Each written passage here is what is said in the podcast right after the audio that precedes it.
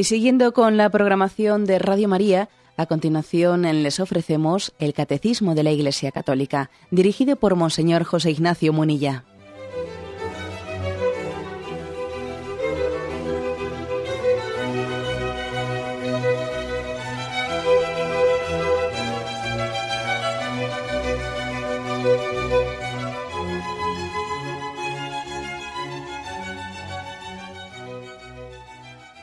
Cordial saludo a todos los oyentes de Radio María. Un día más, con la gracia del Señor, proseguimos el comentario del Catecismo de nuestra Madre, la Iglesia. Estamos en el punto 128, en él se abre un apartado que tiene como título La unidad del Antiguo y del Nuevo Testamento. Dice así este punto. La Iglesia, ya en los tiempos apostólicos y después constantemente en su tradición, esclareció la unidad del plan divino entre los dos testamentos gracias a la tipología. Esta reconoce en las obras de Dios en la antigua alianza prefiguraciones de lo que Dios realizó en la plenitud de los tiempos en la persona de su Hijo encarnado. Bueno, habrá podido parecer a algunos oyentes un tanto extraña esa palabra de tipología, etcétera, pero mm, vais a ver que no, no se trata de algo de algo que, os resulte extraño, sino que estamos familiarizados con ello por la predicación de la Iglesia.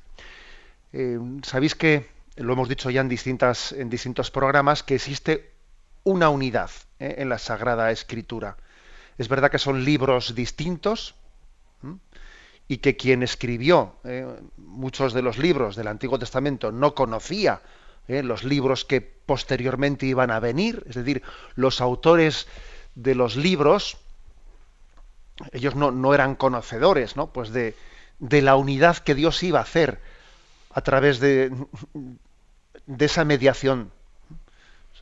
Un libro, pues, fue escrito, pues, por ejemplo, el libro de Job, con una intencionalidad concreta, y el autor del libro quiere dar también respuesta, pues, a, al problema del dolor, eh, al, al, sentido del sufrimiento, cómo es posible que el inocente sufra. Bueno, él escribe ese libro.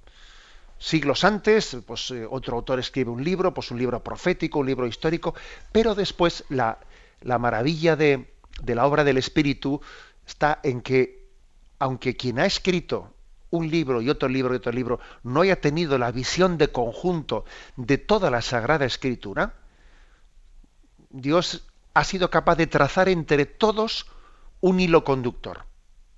Un hilo conductor que ha hecho del Antiguo Testamento una preparación para el Nuevo Testamento, la antesala de la llegada de Jesucristo, la preparación de la llegada del Espíritu Santo. Por lo tanto, existe una unidad entre toda la escritura, una unidad que, que no se puede ver, mm, o sea, difícilmente se podrá comprobar meramente desde un estudio mm, histórico crítico. No, claro, para ser capaces de captar toda la unidad del Antiguo y del Nuevo Testamento, hay que hacerlo a los ojos de la fe y a la luz del Espíritu Santo que ha guiado la historia de la salvación. Dios guía la historia de la salvación que queda reflejada en la Sagrada Escritura. Bien, pues en este contexto se utiliza la palabra tipología. Una palabra que dicha así sin más puede llamar a confusión, porque nosotros generalmente la palabra tipología la utilizamos pues por ejemplo, eh, la tipología de los museos. Pues en la museología, los tipos de museos es la clasificación de los museos realizada en base a sus colecciones. Pues yo qué sé, pues museos mm, de naturaleza, museos de, arte, museos, eh, tipos de museos, ¿no?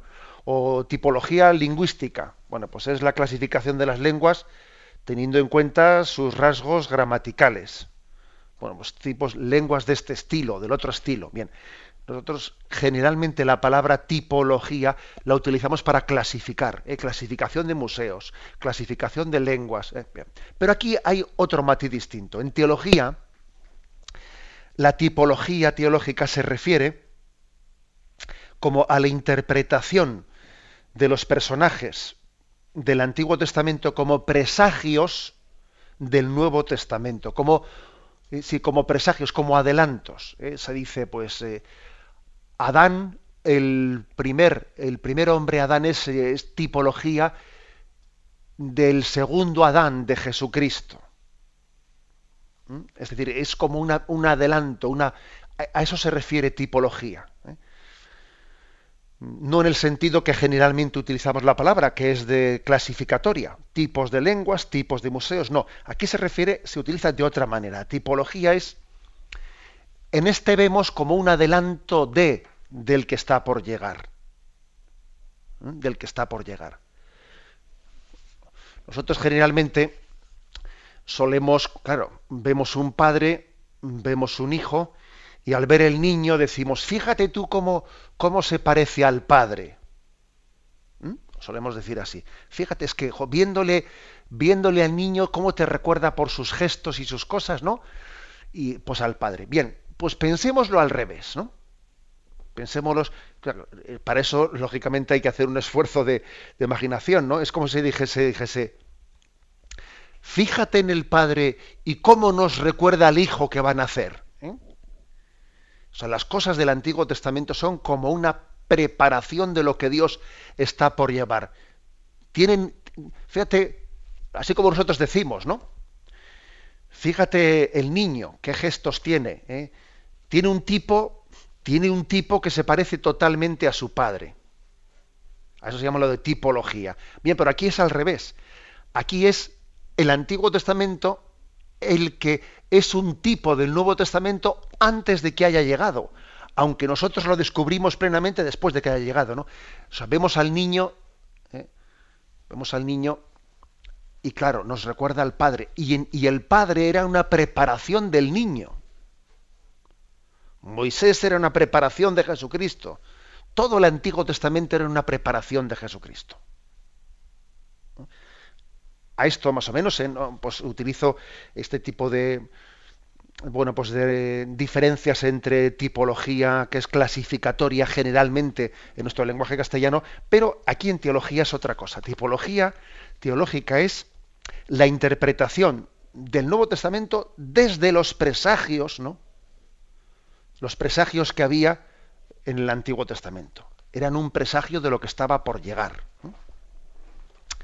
Es algo un término que quizás a nosotros se nos, mm, no nos resulta tan familiar, porque es verdad que además, también aquí pasa en esto, como en otras cosas, pasa como con las modas, que en un momento determinado de la historia de la Iglesia estuvo mucho más de moda eh, hacer referencia a las tipologías que ahora. Si vosotros os leéis en los comentarios de los santos padres de los primeros siglos de la Iglesia, estaban continuamente haciendo referencia a las tipologías. Como el Antiguo Testamento era una referencia, por ejemplo, ¿no? Pues la roca, eh, la roca que Moisés golpeó en el desierto, que el pueblo, el pueblo estaba rabiando de sed y se moría de sed en el desierto, y entonces Moisés golpea con la vara en la roca y Dios hace el milagro de darles agua en medio del desierto, ¿no? Y los padres ven en eso una tipología, una tipología de el agua que brotó del costado de Cristo. Cristo es la roca de la cual brota el agua, no ya golpeando ¿no? Con, la vara tres veces, sino traspasando con la lanza el costado de Cristo, mm, el Señor da de beber, da de beber al pueblo hambriento y sediento que está en el desierto. La auténtica agua que sacia nuestra sed es el Espíritu Santo. Esto, por ejemplo, es una tipo, esto que acabo de explicar yo es una tipología. En los primeros siglos de la Iglesia se utilizaban muchísimo. ¿Por qué se utilizaban entonces tanto? Porque eh, interesaba mucho subrayar cómo el Nuevo Testamento era cumplimiento del Antiguo Testamento. De alguna manera, claro, los primeros a los que se estaba predicando en la novedad de Jesucristo eran los judíos. Entonces, interesaba mucho a los judíos hacerles entender cómo esta novedad que se les presentaba de Jesucristo, en el fondo no era una novedad eh, que les apartase a los judíos del Antiguo Testamento, no, más que apartarles del Antiguo Testamento era como llevarles a su pleno cumplimiento el Antiguo Testamento.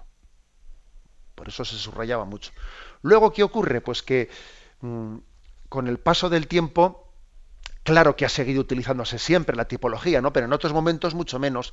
Y sobre todo también hay que decir que a veces se ha podido hacer alguna exageración, ¿eh? exageración de, la utilización de las tipologías. Pues por ejemplo, si, pues, si se ve un pasaje del Antiguo Testamento en el que se habla del, se habla del templo de Jerusalén tenía tales eh, columnas y tenía pues tales adornos. Y entonces uno pues empieza a decir a ver esas, esas columnas a qué, qué, simbolizarían del Nuevo Testamento o esos adornos qué simbolizarían del Nuevo Testamento y puede exagerar porque ya puede estar sacando un poco pues no sé como eh, mm, explicaciones un poco extravagantes ¿eh? que ya es mm, mm, claro la tipología lógicamente no tiene que ser forzada, ¿eh? porque ya puede ser como forzar como con calzador eh, una interpretación que, es exagerada, ¿no? Pues esos adornos que dice que tenía el templo del Antiguo Testamento pueden estar significando, bueno, pues eso es muy forzado, ¿eh? porque puede venir el siguiente y saca otra otra comparación que no tiene nada que ver con la anterior, etcétera, etcétera. O sea que es verdad que, que a la hora de buscar tipologías del Antiguo Testamento, etcétera, hay que tener pues una prudencia, ¿no? E intentar también pues, basarse en la tradición de la Iglesia.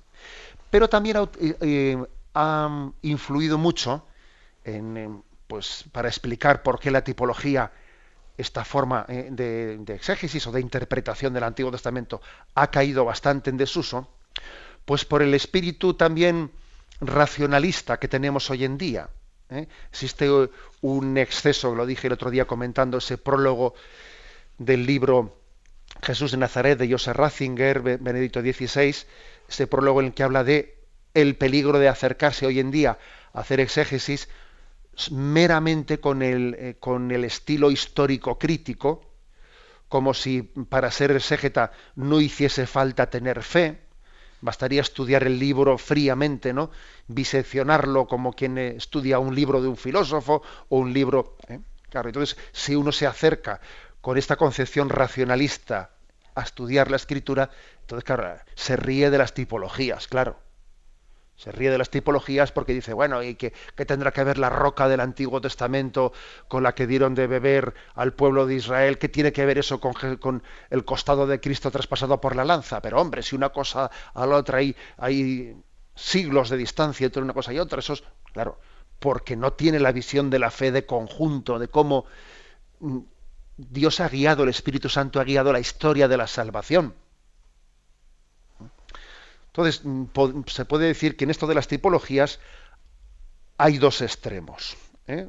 Dos extremos. El extremo de, pretenderlas forzar demasiado y, sacar comparaciones del Antiguo y del Nuevo Testamento de una manera demasiado forzada y artificial, y quizás el extremo en el que estamos hoy en día, ¿eh? que es que de esto no se habla casi nada.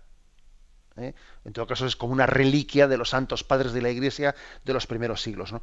Hay que ser equilibrado y lo primero sería pues comenzar a ver cómo en la propia Sagrada Escritura ya se hablan de tipologías, ¿no? Y vamos a intentar verlo después de un momento de descanso.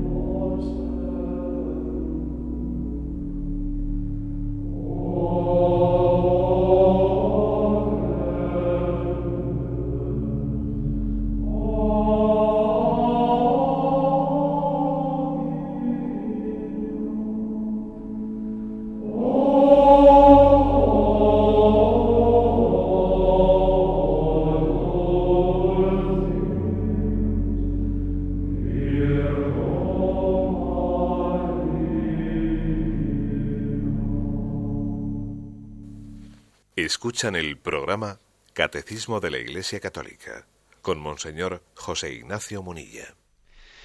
Y bien, estamos comentando el punto 128, en el cual se habla de la unidad del Antiguo y Nuevo Testamento y que la tipología es una, es una forma de acercarnos, de, de interpretar, de hacer exégesis, digamos, ¿no?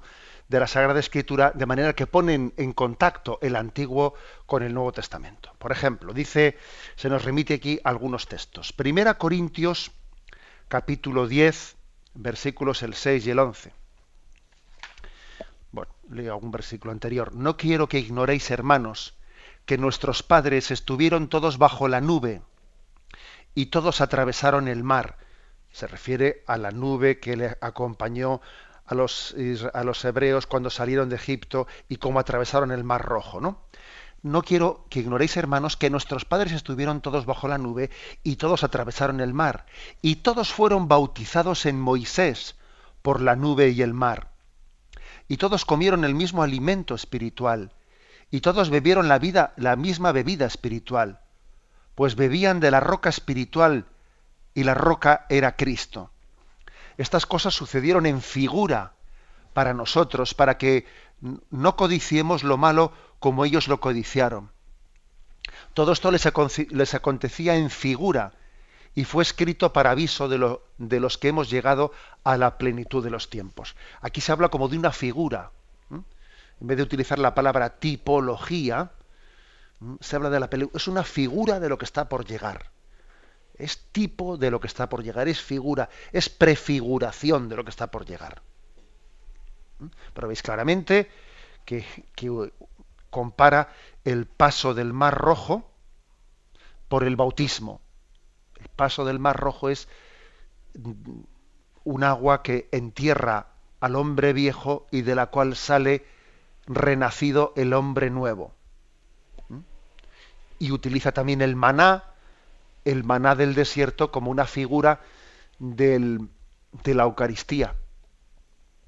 Se mantuvieron únicamente comiendo maná, el maná que Dios les daba por las mañanas, ¿no? Era el, rocío que cuando el rocío se evaporaba, allí quedaba ese maná, ese pan, ese pan sin sabor, bueno, pues imagen de la Eucaristía. Bueno, esta es, aquí tenéis una tipología y por lo tanto, hay que decir que la, propia palabra de Dios, porque esto que hemos leído es la lectura de la, primera carta de San Pablo a los Corintios, o sea que la propia palabra de Dios hace tipología.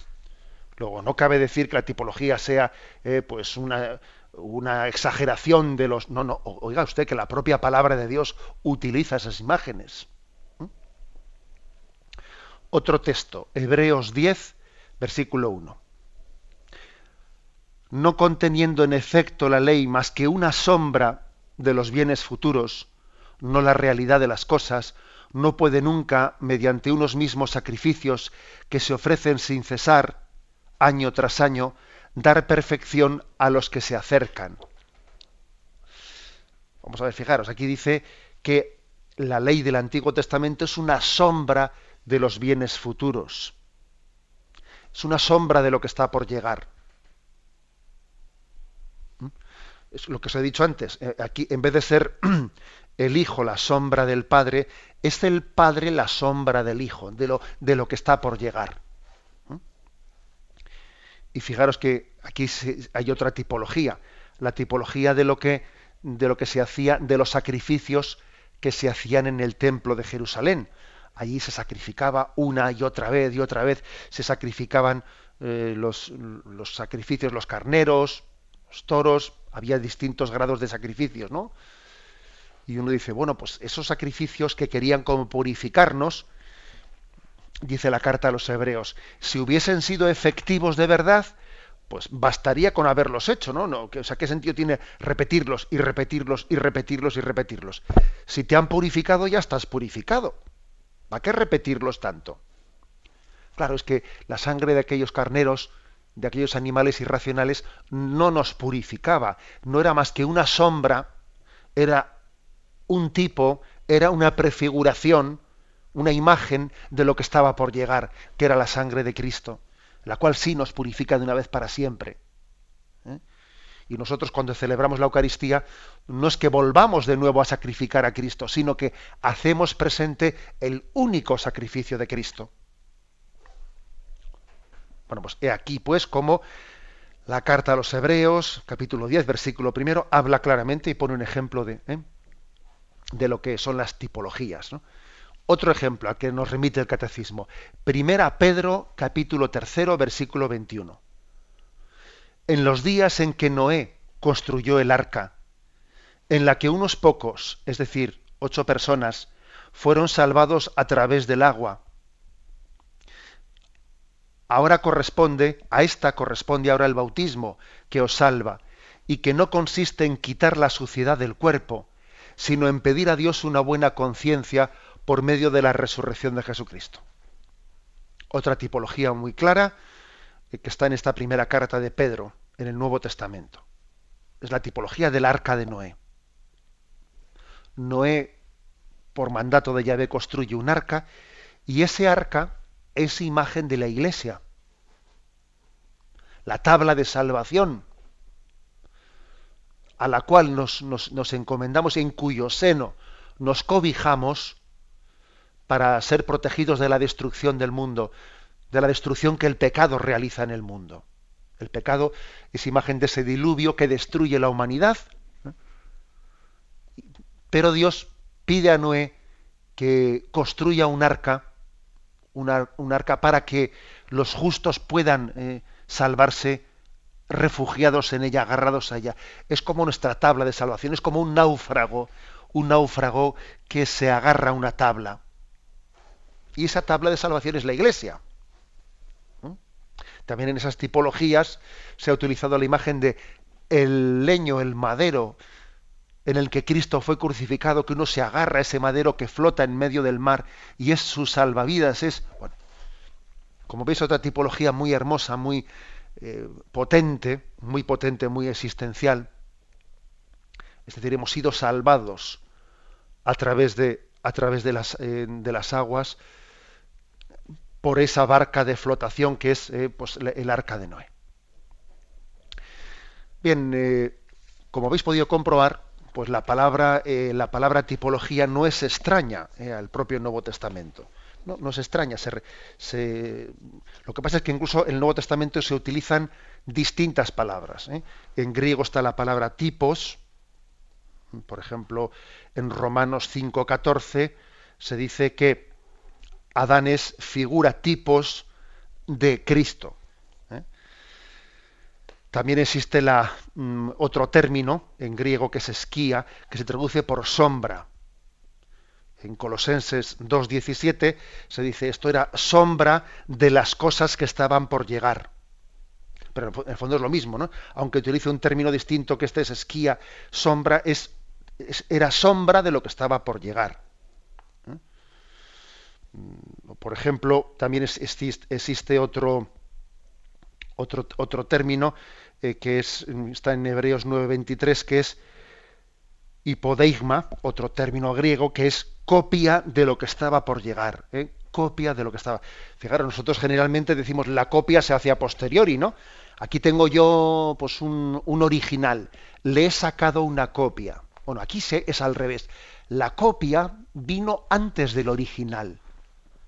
La copia era como una pequeña eh, prefiguración, una preparación para el original que estaba, que estaba por llegar. También existe otra palabra, eh, que es la palabra parábole. Parábole es eh, la palabra que significa parábola en español, que es comparación. Era parábola de lo que estaba por llegar. Bueno. Mm, y luego también podéis comprobar que en la Sagrada Escritura también se utiliza la palabra, eh, igual que está la palabra tipon, tipo, también existe la figura antitipon, quiere decir, bueno, pues si el tipo es eh, Adán, el antitipon es Jesucristo, es decir, su semejanza, la verdadera semejanza. ¿eh? Bueno, pues esto es son distintas formas en las que en el Nuevo Testamento se designa, se designa pues, este misterio. Bien, vamos a terminar por, por explicar o por terminar de leer este punto. ¿eh? Dice, esta, perdón, y después constantemente en su tradición esclareció la unidad del plan divino en los dos testamentos gracias a la tipología. Esta reconoce en las obras de Dios en la antigua alianza prefiguraciones de lo que Dios realizó en la plenitud de los tiempos, en la persona del Hijo encarnado. Y aquí se nos remite, por ejemplo, al punto 489, donde también, pues en todas las figuras, ¿no?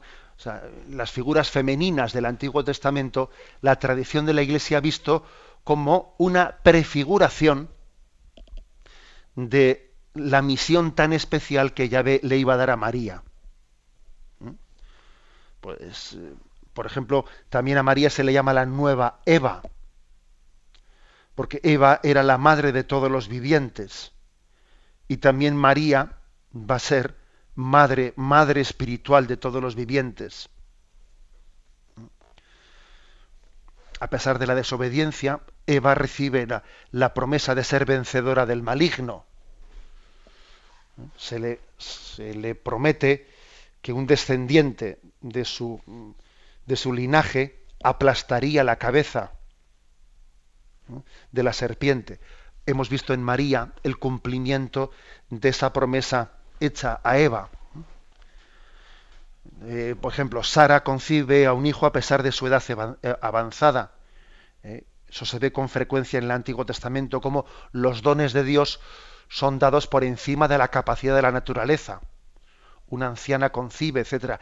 Todo eso no es más que una preparación para el caso de la maternidad de María, en la que ya no siendo anciana, que María era joven, era jovencita, pero sin concurso de varón, Dios nos dio al Redentor de la vida para subrayar con ello que mm, el don de Dios viene de lo alto y no puede ser fruto de, la carne del hombre. ¿Mm? por lo tanto, en el Antiguo Testamento hay también toda una serie de tipologías, tipologías que están preparando, son como una sombra de lo que está por llegar. Y lo que está por llegar es María. Eh, las imágenes de las mujeres humildes. Ana, la madre de Samuel, Débora, Ruth, Judith, Esther. María sobresale entre todos los humildes, todos los pobres de Yahvé, los que esperan en él con la confianza, con confianza y con y acogen esa promesa de Dios. Es por lo tanto es hija de Sión. Hija de Sión y en todo el Antiguo Testamento ha sido, ha sido preparada su, su imagen. Bien, tenemos un momento de reflexión y continuaremos enseguida.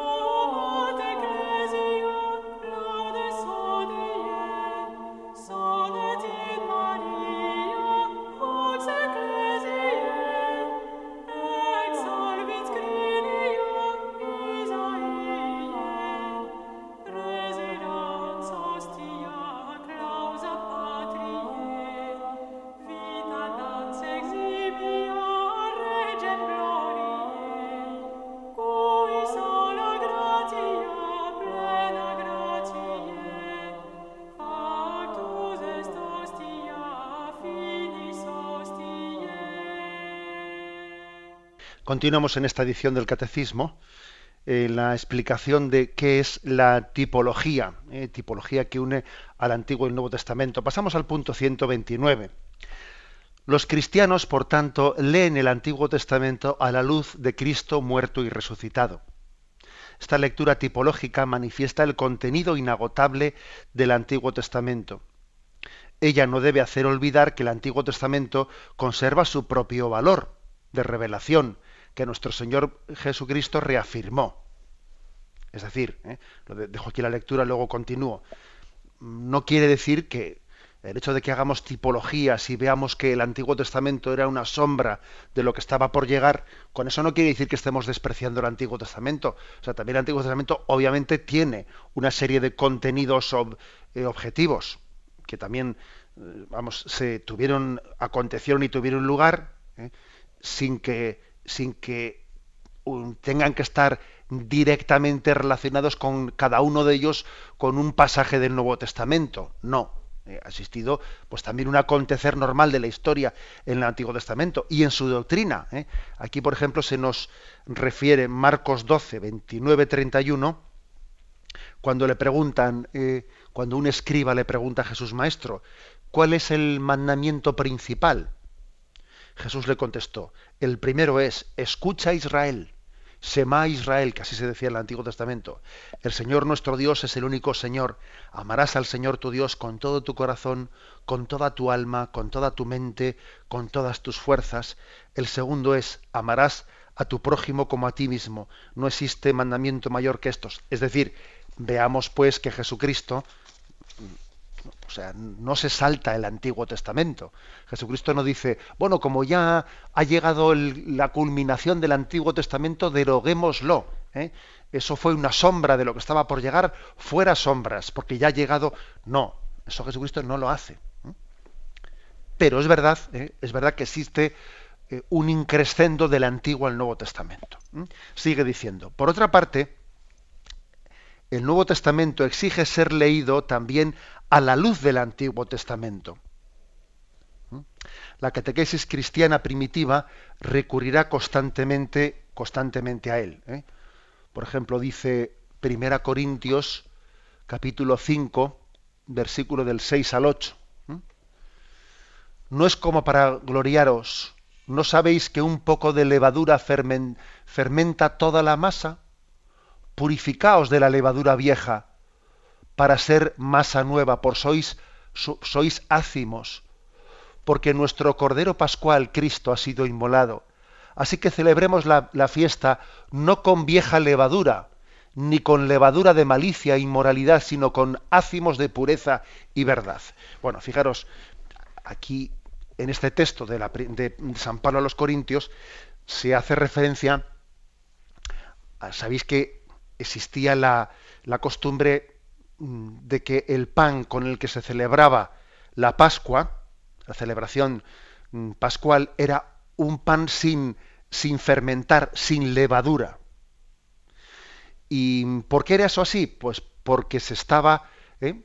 se estaba utilizando la, mm, la, palabra levadura, o sea, se interpretaba la palabra levadura como, dice, la vieja levadura, es como el contagio, dice, eh, celebremos la fiesta no con vieja levadura, con la levadura de la malicia, la inmoralidad, sino con, ácimos de pureza y de verdad. Es decir, la levadura era interpretada como la imagen de, de que una manzana podrida contagia a la otra, hablando así en un ejemplo muy cercano a nosotros. ¿eh? O sea, que entre nosotros también se contagia, se contagia el hombre viejo nuestra tendencia carnal, nuestra tendencia pecadora, es la levadura, la levadura que se contagia más fácil el, pecado que la santidad, hablando claro. ¿eh? Y entonces la imagen de comer pan sin levadura, sois panes ácimos, es decir, que Dios nos haga nuevos, nos haga a su imagen y semejanza, que no seamos contagiados unos por otros, ¿no? De ahí, fijaros, ¿no? De ahí que Mm, esa costumbre de celebrar eh, la cena pascual sin eh, con pan hacemos sin levadura. ¿Mm? Bien, es verdad que también en algún otro pasaje del Nuevo Testamento la palabra levadura se utiliza en un sentido positivo. ¿eh? No siempre la palabra levadura se utiliza en ese sentido de contagio del hombre viejo, eh, de nuestras tendencias pecadoras. También la palabra levadura tiene en la Sagrada Escritura algún pasaje en el, que se nos dice que tenemos que ser fermento, tenemos que ser levadura.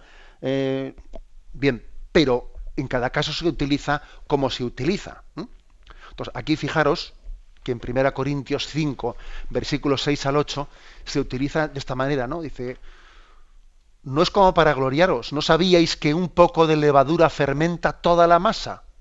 Ojo, eh, tienes que luchar por vivir conforme al hombre nuevo, sin dejarte contagiar por el mundo, ¿eh? sin mundanizarte, sin que la levadura del mundo te contagie. Y fijaros que está echando mano de, de cómo el pueblo, los israelitas celebraban la Pascua con, ¿eh? con pan ácimo. Purificaos de la levadura vieja para ser masa nueva, pues sois ácimos. Fijaros, pues, que es importante conocer este tipo de tipologías, porque uno de nosotros lee, lee este pasaje del Antiguo Testamento, lee esto y dice, pues no sé qué están diciendo aquí, pues ¿eh? me suena, me suena a cosas, a cosas raras, ¿no? Otro texto, Primera Corintios, capítulo 10, ¿eh? versículo del 1 al 11 nos dice. No quiero que ignoréis, hermanos, que nuestros padres estuvieron todos bajo la nube, y todos atravesaron el mar, y todos fueron bautizados en Moisés por la nube y el mar, y todos comieron el mismo alimento espiritual, y todos bebieron la misma bebida espiritual, pues bebían de la roca espiritual que les seguía, y la roca era Cristo. Pero la mayoría de ellos no fueron del agrado de Dios, pues sus cuerpos quedaron tendidos en el desierto. Estas cosas sucedieron en figura para nosotros, para que no codiciemos lo malo como ellos lo codiciaron. No os hagáis idólatras, al igual que algunos de ellos, como dice la Escritura. Sentóse el pueblo a comer y beber y se levantó a divertirse. Ni forniquéis como algunos, que ellos fornicaron y cayeron muertos, veintitrés mil en un solo día ni tentemos al Señor como algunos de ellos le tentaron y perecieron víctimas de las serpientes, ni murmuréis como algunos de ellos murmuraron y perecieron bajo el exterminador. Todo esto les acontecía en figura y fue escrito para aviso de los que hemos llegado a la plenitud de los tiempos. O sea, se quiere conmover en el Antiguo Testamento una lección. Una lección. ¿Te acuerdas cómo um, murmuraban y aquellos que murmuraban eran, eran mordidos por la serpiente. Acuérdate de aquello ¿eh? y no tropieces en la misma piedra. ¿Te acuerdas cómo murmuraban contra, contra Moisés? ¿Eh? ¿Recuerdas cómo mm, una y otra vez eh, tenían nostalgia de las cebollas de Egipto? Y cómo, recuerda aquello, aprende, aprende aquella lección. ¿eh? El Antiguo Testamento tiene que ser como un libro, un libro de la vida en el que el pecado de nuestros antepasados tiene que ser lección de vida para nosotros. La idolatría del Antiguo Testamento, la tendencia a hacer, hacerse dioses mm, que pudiésemos tocar y palpar, ¿no? En esa dificultad que tenemos de, ser espirituales, de necesitamos todo hacerlo a nuestra imagen y semejanza, etcétera, etcétera. Esa tendencia a la idolatría que tenemos, ¿no? Recuérdala. La tendencia a hacer un becerro de oro, ¿eh? que nos cuesta más pues creer en el Dios que es espíritu y vida, y ser adoradores de Dios en espíritu y en verdad, nos cuesta más pues que tener un becerro de oro y, y postrarnos delante de él y, poner en él nuestro corazón. recuerda tal cosa, recuerda esa lección, aprende ¿eh? de eh, la piedra en la que tropezaron tus padres. Bueno, como veis, pues es el Antiguo Testamento como lección de la vida y al mismo tiempo como evocación continua. ¿eh? De los bienes de la salvación, por ejemplo, el caso de la roca que, que se he puesto, el caso de que esa serpiente elevada elevada sobre ese palo, porque al mismo tiempo que las serpientes mordían, ¿eh? mordían a, a los israelitas, Moisés mandó hacer una serpiente de bronce y elevarla sobre un palo. Y todos aquellos que mirasen a esa serpiente de bronce y la mirasen con fe, quedarían sanados. Acordaros como el día del Viernes Santo, cuando adoramos la cruz en el acto litúrgico, vamos descubriendo, vamos descubriendo la cruz, les vamos quitando poco a poco el velo, mientras que vamos diciendo, mirad el árbol de la cruz, donde estuvo clavada la salvación del mundo. Venid a adorarle. O sea que hay también una vocación del mirar con fe a esa cruz de salvación que ha sido elevada, ¿eh? elevada sobre nosotros. Termina diciendo el punto 129. Según un viejo adagio, el Nuevo Testamento está escondido en el Antiguo Testamento, mientras que el Antiguo se hace manifiesto en el Nuevo. Es interesante esto. ¿eh? Aquí este es un, adagio de San Agustín, ¿eh? que era un auténtico, ¿eh? pues un hombre intuitivo donde lo subiese. Dice, novum invetere latet, et in novo vetus patet. Traducido, y conste que yo soy un malo, no malísimo latinista, dice, novum invetere latet, es decir, el nuevo está latente, está escondido en el antiguo. Et in novo vetus patet. Y en el nuevo, el antiguo se manifiesta. Repito esta frase, dice, según un viejo adagio, el Nuevo Testamento está escondido en el Antiguo Testamento. Mientras que el Antiguo Testamento se manifiesta en el Nuevo Testamento. Es, una, es algo muy hermoso y posiblemente si hoy tenemos un conocimiento mucho más superficial de las escrituras, si la exégesis se ha vuelto racionalista y hace unas explicaciones verdaderamente distantes del misterio, es porque hemos olvidado este principio entre otras cosas. Entre otras cosas. San Agustín tiene, tiene el don de manifestar grandes misterios con frases redondas. Eso creo que es una de las cosas más potentes de San Agustín, que cuando hemos estado explicando un tema que es difícil, bueno, que es difícil o que es extenso, etcétera, San Agustín tiene el don, el carisma de hacer como una sentencia, una frase de esas que resume y lo contiene todo. ¿eh? Y la repito una vez más. El Nuevo Testamento está escondido en el Antiguo Testamento mientras que el Antiguo Testamento se hace manifiesto en el Nuevo. Bien, si Dios quiere podemos explicar un poco más este asunto el próximo día. Ahora vamos a dar paso a la intervención de los oyentes. Podéis llamar para formular vuestras preguntas al teléfono 917 107 700. 917 107 700.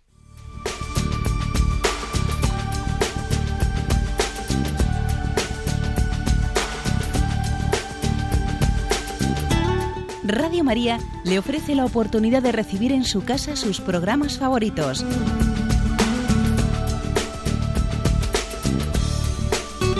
Ahora lo puede hacer a través de nuestra página web www.radiomaria.es o bien llamándonos al 902 500 518.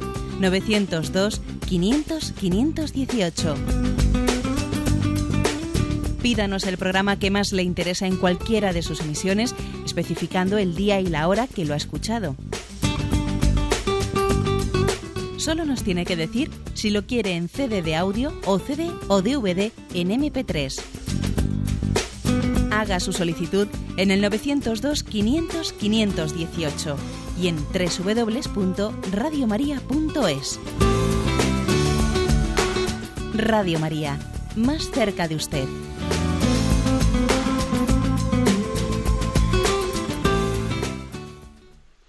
Sí, buenos días. ¿Con quién hablamos? Con Eugenio, desde Oviedo. Adelante, Eugenio. Quería preguntar si los, los demonios y también los ángeles no conocen lo que pasa en nuestra mente, nuestros pensamientos, ¿cómo se entera el ángel de la guarda de las, de las oraciones que le dirigimos? No sé si me explico bien. Bueno, vamos a ver. La verdad es que yo creo que mm, no, hablamos de un misterio mm, que se nos escapa en parte. ¿eh? Eh, en parte o en, gran parte. ¿no? Lo que sí que afirmamos por la doctrina católica es que mm, los demonios, los ángeles caídos, no tienen la capacidad de, de dominar el interior del hombre, o sea, ellos no pueden entrar directamente ¿no? en nuestro corazón, en nuestra voluntad, en nuestro entendimiento, sino sin nuestro consentimiento. Y de alguna manera, otra cosa es que los demonios, a través de las imaginaciones, a través de las seducciones, quieran, ¿eh? quieran de alguna manera, pues eh, mm, dominarnos, ¿no? O esclavizarnos. Pero es verdad que, que, Dios nos ha dado un entendimiento y una voluntad que, que, tiene libertad y tiene su señorío y su capacidad de, lógicamente, de cerrar puertas al maligno, etcétera. Bien. Ahora usted pregunta, bueno, y con respecto al ángel de la guarda, si yo me dirijo a él y, oro a él, él me escucha, por supuesto que sí, pero es que es un principio distinto del anterior. ¿eh? Es un principio distinto del anterior. Una cosa es que Dios nos haya dado una capacidad de resistir ¿eh? y, de, y, de, no ser eh, esclavizado por los espíritus malignos, y otra cosa es que nosotros en nuestro contacto con nuestro ángel de la guarda o con los, con los, ángeles de Dios no podamos tener un contacto directo. Eso es otro tema, porque, porque Dios nos da esa, esa capacidad de, de, rezar también con los y dirigirnos a los seres espirituales y a las almas de purgatorio y a las almas de los que están en el cielo. ¿eh? Por lo tanto, no veo contradicción entre una cosa y la otra. ¿eh? Demos paso a un siguiente oyente. Buenos días. Eh, sí, buenos días. Sí, eh, Cándido de Santander. Adelante, Cándido. Eh, es sobre el sacrificio de Isaac. O sea, yo pienso siempre que eh, los pueblos que vivían alrededor de los israelitas se usaban, bueno, y, también en España, en Fenicia, eh, se usaban los sacrificios humanos habitualmente, ¿no? Sin embargo, mmm, ahí veo yo la presencia de Dios. Eh, al abolir de alguna manera, Dios rechaza los sacrificios humanos, ¿no? O sea, es un signo claro de que el Dios de Israel era el, verdadero Dios. Y también esto ya es pregunta si se puede encontrar alguna tipología con el Nuevo Testamento. Pues sí, yo creo que las dos cosas la primera que ha afirmado y la segunda que ha preguntado usted se pueden, o sea, son verdaderas. La primera, porque es verdad que el hecho de que Yahvé no aceptase el sacrificio humano de Abraham con respecto a su hijo Isaac, el hecho de que Yahvé no lo aceptase, está como eh, está purificando esa costumbre de sacrificios humanos que existían en las religiones primitivas. Juro por mi nombre, oráculo del Señor, que por haber hecho esto por haber estado dispuesto a sacrificar, sí, pero no, he querido aceptarte ese sacrificio humano, a Dios no le complace la muerte del hombre. Pero al mismo tiempo es prefiguración de lo que estaba por llegar, ¿eh? porque ese Isaac es imagen de Jesucristo y Abraham es imagen del Padre que entrega a su Hijo a la muerte. Siempre toda prefiguración eh, hay, que, mm, hay que aplicarla sin pretender eh, hacerlo de una manera literalista, porque claro, uno dice, a ver, es que Abraham, llevaba a su hijo Isaac sin saber Isaac eh, que iba a ser sacrificado. Y sin embargo, en el caso de Jesucristo, eh, el Padre y el Hijo tienen una comunión de voluntades. No es que el Hijo vaya a ser sacrificado en la cruz en contra de su voluntad, sino que él mismo se ofrece al Padre. ¿no? Aquel cordero que fue sacrificado en vez de Isaac, porque cuando el ángel detuvo la mano de Abraham, allí había un cordero que fue sacrificado en vez de Aquel cordero era imagen de el, cordero que quita el pecado del mundo de Jesucristo, que fue sacrificado eh, por nuestra santificación, por nuestra purificación. Damos paso a un siguiente oyente. Buenos días. Buenos días, monseñor. Adelante, le escuchamos. José Antonio, de Alicante. Adelante. Quería preguntarle, monseñor, la expresión mm, de plenitud de los tiempos su sentido teológico exacto, ¿cuál es, por favor? Yo tengo pensado que pienso que a lo mejor es la, el cumplimiento del Nuevo Testamento de las enseñanzas del, Antiguo o la llegada del Mesías, pero quisiera saber exactamente qué quiere decir en la, plenitud de los tiempos. Hmm. Muchas gracias. Por sí, yo creo que usted ya lo ha, lo ha, lo ha entendido bien. Es decir, en la, en la Sagrada Escritura, en el Evangelio, dice, muchos desearon ver este momento que vosotros veis y murieron sin haberlo visto. ¿Mm? Se refiere a la llegada de Jesucristo, a la llegada del esperado, a la llegada de aquel que el Antiguo Testamento había prometido como el libertador de Israel. La plenitud de los tiempos es Jesucristo. Por eso que en Jesucristo se completa la revelación, se completa la revelación y, y, después de él no esperamos una, un complemento de posteriores revelaciones. Los santos que han venido después en la historia de la Iglesia no es que vengan a completar la revelación, no. Por eso, por ejemplo, nosotros pues no creemos en no creemos en, el, Islam, porque claro, se plantea como que seis siglos más tarde, pues eh, viene Mahoma a ser como el profeta definitivo y a revelarnos sí, que no, no viene como a derogar el Antiguo y Nuevo Testamento, pero viene a traernos como un Corán supuesto que viene a ser como el complemento de la revelación. Pues no, en eso no, no podemos creer. O sea, Cristo es la plenitud de los tiempos. Es el alfa y el omega, el principio y el fin. ¿eh? El punto culminante de la historia y al mismo tiempo es el punto cero de la historia. A partir de ahí, a partir de él contamos el tiempo. ¿eh? Damos paso al siguiente oyente. Buenos días. Buenos días, monseñor Luis Ignacio de Salamanca. Adelante. Eh, el ritual del exorcismo requiere la presencia física del exorcizado o, o también podría hacerse para personas ausentes. Por ejemplo, hay gentes, ha habido en la historia gentes clarísimamente dominados por el maligno, como por ejemplo Lenin o Hitler. ¿Se podría efectuar en su ausencia ese ceremonial? Pues le voy a ser sincero, que la verdad es que no sé responder a su pregunta, ¿eh? porque no soy yo un especialista en la materia. Vamos a ver, yo creo que al ser como es, mm, eh, el, exorcismo, al ser una oración de intercesión, yo creo que se puede hacer, eh, se, puede, pedir siempre por alguien que no esté presente. Otra cosa es que el hecho de que mm, esté presente, pues puede hacer que el exorcismo tenga una serie de signos que si está ausente no pueden tenerse, como es el agua bendita, como es la imposición de las manos, etcétera. ¿eh? Es decir, que entendemos que un exorcismo que se hace con una persona presente puede tener una serie de sacramentales complementarios que si está ausente no puede hacerse. Pero digamos una cosa, que es que la oración la oración de intercesión, que en el fondo un exorcismo es una oración de intercesión máxima, solemne, hecha con toda la fuerza por parte de la Iglesia, bueno, pues no, requiere la presencia de la persona por la que estamos rezando. ¿eh? Creo que en ese sentido es hermoso ver que la comunión, ¿eh?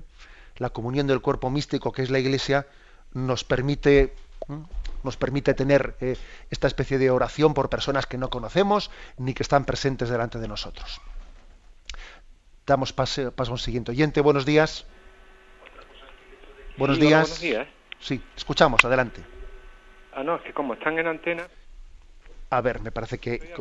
A ver, le escuchamos, ¿eh? Adelante. Hola, buenos días. Buenos días, sí. Vamos a ver, concretamente la, la pregunta es: eh, la, eh, ¿por qué eh, la modificación del ritual actual de exorcismo con respecto al anterior eh, ritual? Eh, que básicamente, por los datos que mm, poco desconozco, pero efectivamente eh, hay una gran diferencia a la hora de practicarlo eh, el exorcista.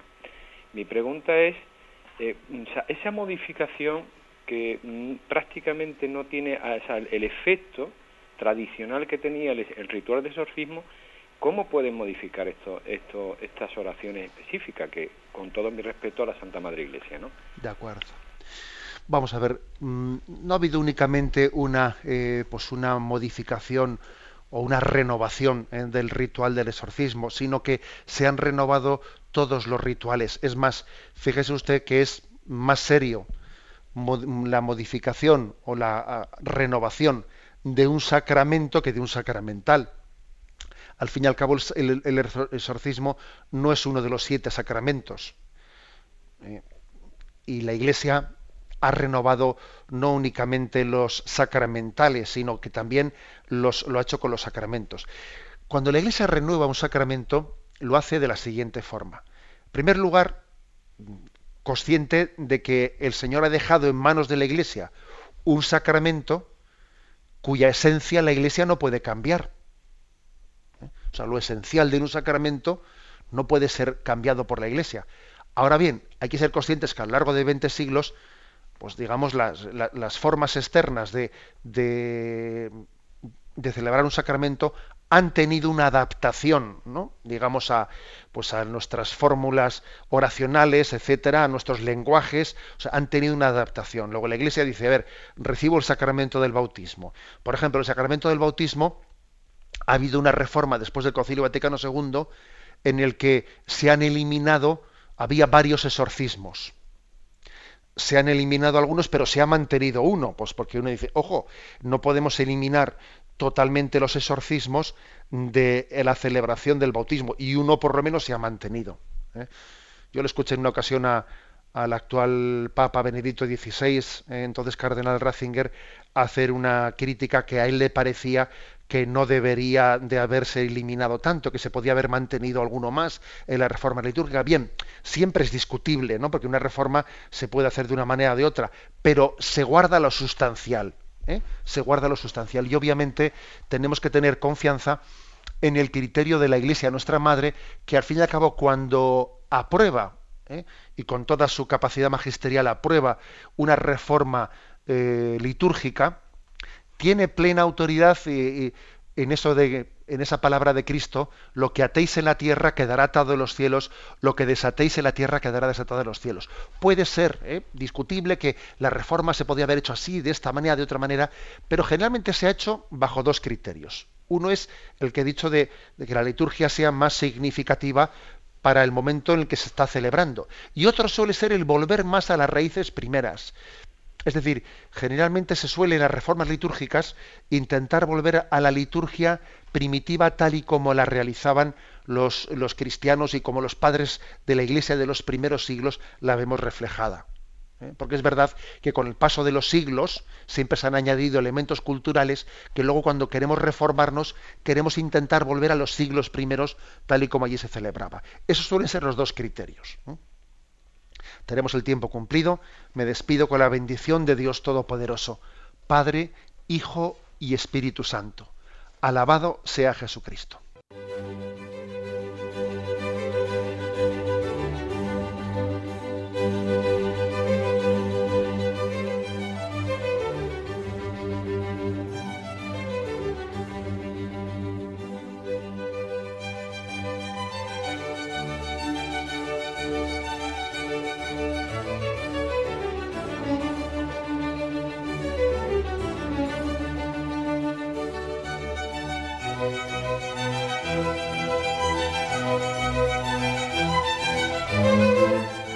Han podido escuchar en Radio María el Catecismo de la Iglesia Católica, dirigido por Monseñor José Ignacio Munilla.